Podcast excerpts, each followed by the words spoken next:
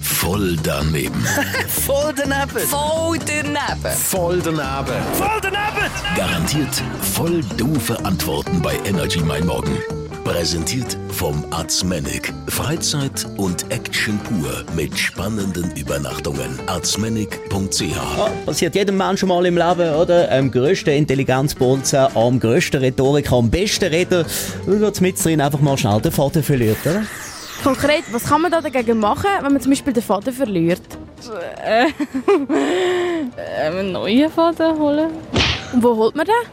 Das sollte man daheim haben. Wo gehst du ihn am ehesten suchen, wenn du den Faden verlierst? Ja, ich nehme die Wolle und suche wieder den Anfang. Was für Leute sind denn das, die den Faden verlieren?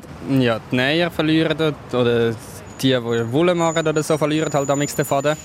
Und die müssen nachher halt wieder gehen suchen. Und wo denkst du, wo könnte es sein? Am Boden. Was für Leute verlieren häufig den Faden?